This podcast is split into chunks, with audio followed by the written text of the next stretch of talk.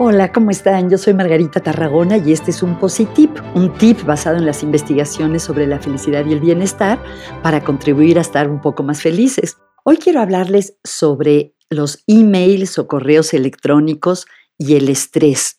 Muchas veces pienso que si el mito de Sísifo se escribiera hoy, ¿saben quién es Sísifo?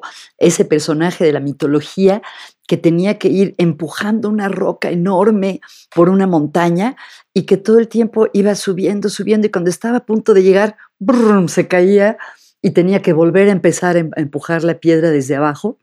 Pienso que si ese mito se escribiera hoy en día, en vez de que alguien estuviera rodando una piedra para llegar a la cima de una montaña, lo que estaría haciendo sería contestar emails. Y cuando ya la persona está a punto de acabar de contestar todos sus emails, vuelven a llegar más emails y es el cuento de nunca acabar.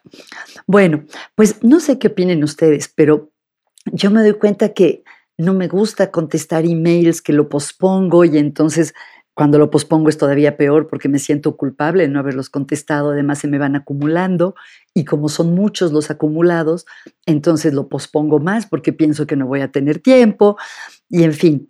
Entonces me pareció interesante ver que las investigaciones indican que no soy la única. Se hizo un estudio por parte de un equipo de investigadores de la Universidad de California en el que a 40 personas que trabajaban en oficinas les pusieron unos monitores para verles el ritmo cardíaco. Eh, generalmente la variabilidad del ritmo cardíaco es una de las maneras de ver el estrés de las personas. Y también vieron cuánto usaban las personas sus computadoras y lo que encontraron es que cuanto más tiempo pasaban contestando emails o correos electrónicos, más alto nivel de estrés tenían. Em, otro estudio encontró que las personas cuando están estresadas contestan más rápidamente el email y uno podría pensar, ah, pues eso es una buena noticia, eh, son más productivos, pero no, porque lo que también se encontró es que cuando las personas contestan o contestamos el email estando estresadas, eh, nuestros mails son menos claros y cometemos más errores. Entonces, lo que los, que los investigadores sugieren es bastante obvio, tratar de bajarle el tiempo a los emails. Y algo que yo he observado es que a veces una llamada telefónica resuelve un asunto o aclara una duda mucho más rápido que un mail y una contestación y otro mail y otra contestación, además de que tiene el beneficio adicional de conectarnos con la persona. Me pregunto qué pasará ahora que muchos usamos otro tipo de, de, maneras de comunicarnos, como los mensajes de texto. Estuve viendo a ver si hay investigaciones sobre el estrés que causan. No he encontrado todavía alguna, pero lo que sí se ha investigado es si la gente prefiere usar mensajes de texto tipo WhatsApp u otras plataformas que el mail, y sí a la mayoría de la gente le gusta más usar mensajes de texto porque les parecen más informales, más relajados. El email realmente tiene un formato que recuerda mucho cómo eran los documentos eh, de trabajo, o siguen siendo, el remitente, quién lo recibe, el tema.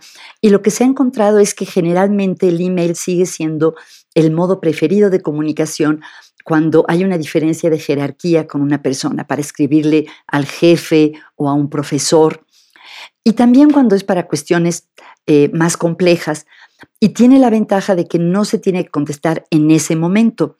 Los WhatsApp tampoco los tenemos que contestar, pero muchos sentimos que si ya llegó lo tenemos que contestar.